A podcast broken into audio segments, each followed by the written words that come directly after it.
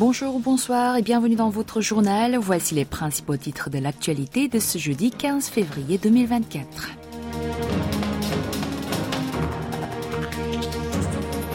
Séoul établit des relations diplomatiques avec la Havane. La Corée du Sud rejoint la MDCP du G7 en soutien à l'Ukraine. Et enfin, Tiffen Genestier nous rejoindra pour notre chapitre culture.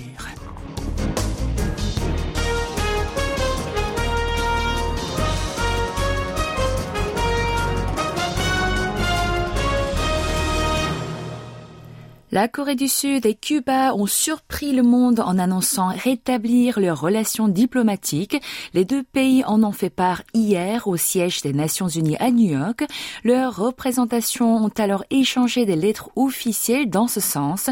Cuba est le 193e État avec lequel la Corée du Sud a normalisé ses liens.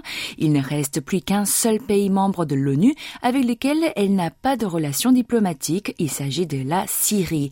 Séoul entend dorénavant se concentrer avec la Havane sur les mesures à prendre afin de concrétiser leurs décisions. Il s'agira notamment d'ouvrir leurs ambassades permanentes respectives.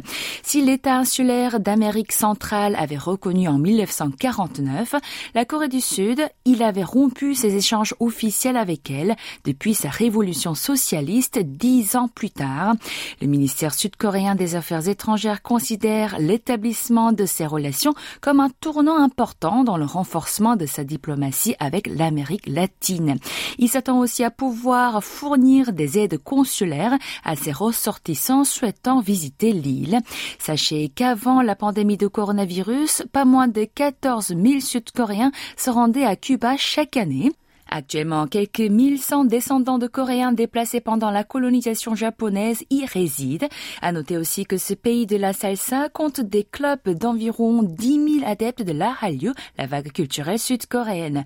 C'est en 2016 que Séoul a proposé à la Havane l'établissement de relations diplomatiques. Depuis, les deux nations ont mené leurs négociations dans la plus grande discrétion pour ne pas irriter la Corée du Nord, alliée traditionnelle de Cuba. Dossier nord-coréen à présent. La Corée du Nord a annoncé aujourd'hui que son dirigeant suprême avait supervisé la veille le tir d'essai d'un nouveau missile sol-mer. Hier, l'état-major interarmé sud-coréen JCS avait pour sa part déclaré avoir détecté plusieurs missiles de croisière non identifiés dans les eaux au nord-est de Wonsan vers 9 heures, ville située sur la côte orientale du pays communiste. D'après l'information relayée ce jeudi jeudi matin par l'agence officielle du royaume ermite, la KCNA. Kim Jong-un a assisté au test du projectile de type Padasuri 6 dont la marine se dotera. L'engin a touché avec précision sa cible après un vol d'environ 1400 secondes et le leader s'est dit très satisfait des résultats.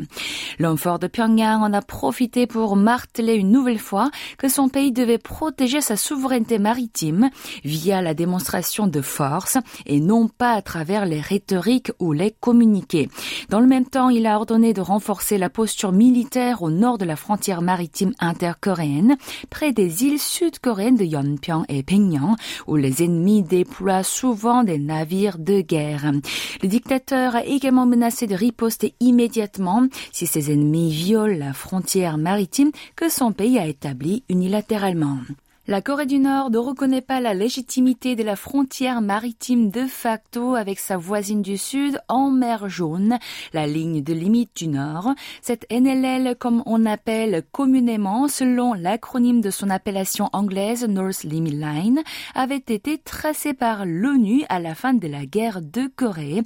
En effet, Kim Jong-un a une nouvelle fois contesté hier l'existence de cette frontière lorsqu'il assistait au test d'un nouveau missile sol Selon le média d'État du pays communiste, la KCNA, le leader l'a qualifié d'un tracé fantoche.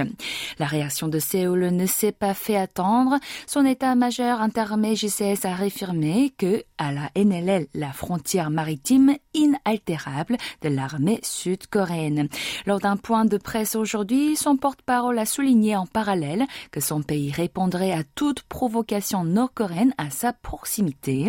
Sur le nouveau projectile Solmer nord-coréen, Lee Sang-jun a expliqué que la Corée du Sud et les États-Unis étaient en train d'en analyser la nature exacte, tout en continuant d'observer ensemble l'évolution du développement d'armes au nord du 38e parallèle.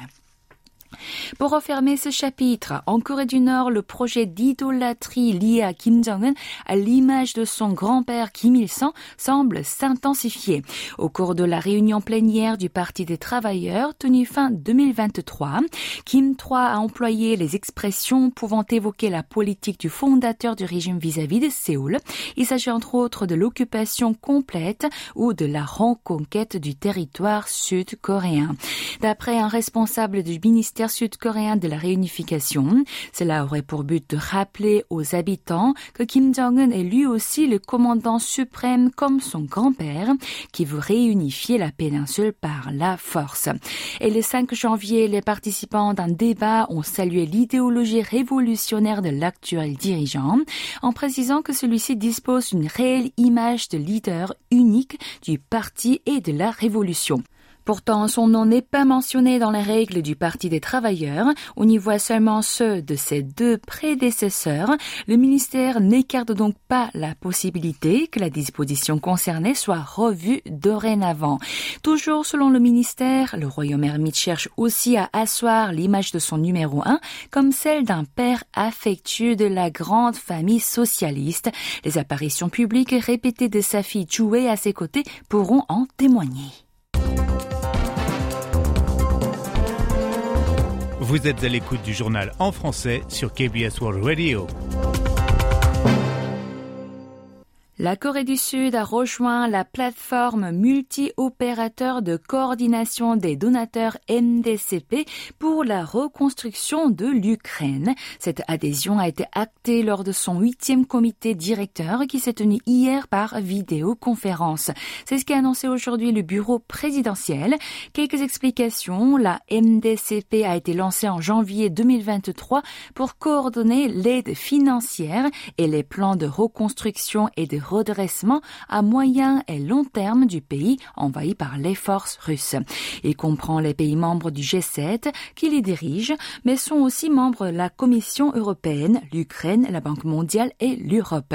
La Banque pour la reconstruction et le développement et le Fonds monétaire international y participent également.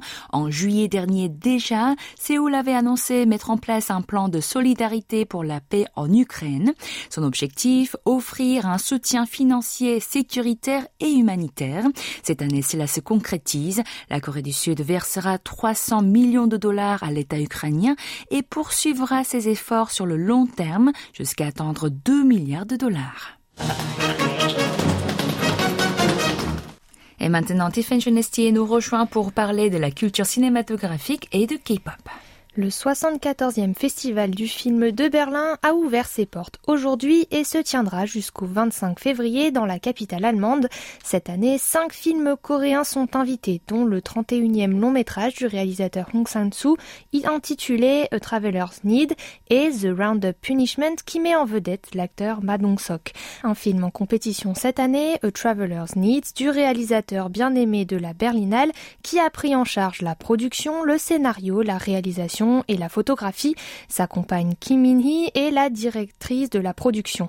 Cela fait maintenant cinq ans que Hong Sang-soo participe au Festival du film de Berlin depuis La femme qui s'est enfuie en 2007 après Seul sur la plage la nuit où Kim Min-hee avait gagné le prix de la meilleure actrice. Il a remporté le prix du meilleur réalisateur, du meilleur scénario et du grand jury. The Roundup Punishment rencontrera lui le public dans la section spéciale gala. Le mystérieux film Exuma avec avec Min-sik dans le rôle principal, a été invité dans la section Forum qui présente des films originaux et expérimentaux Le premier long métrage de la réalisatrice Kim Hye-young, It's a été invité dans la section Génération K+, qui présente des films en croissance. Enfin, le film d'animation de la réalisatrice Jung Yumi, Circle, a été invité dans la section des courts-métrages. Et enfin, finissons par une actualité K-pop. Le chanteur et acteur de renommée internationale Cha Eun-woo fait ses grands débuts en tant qu'artiste solo, et ce pour le plus grand bonheur de ses fans. En effet, son album Entity avec son titre phare Stay sera dans les bacs dès aujourd'hui.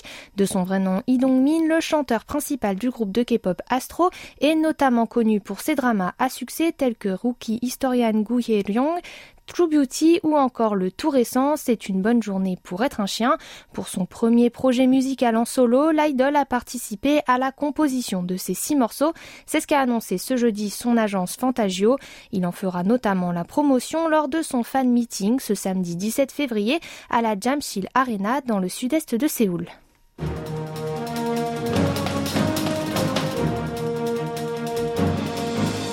C'est la fin de ce journal présenté par Titian Genestier et Guy Monjour. Restez avec nous pour Inside KVS et suivez la Kiwi.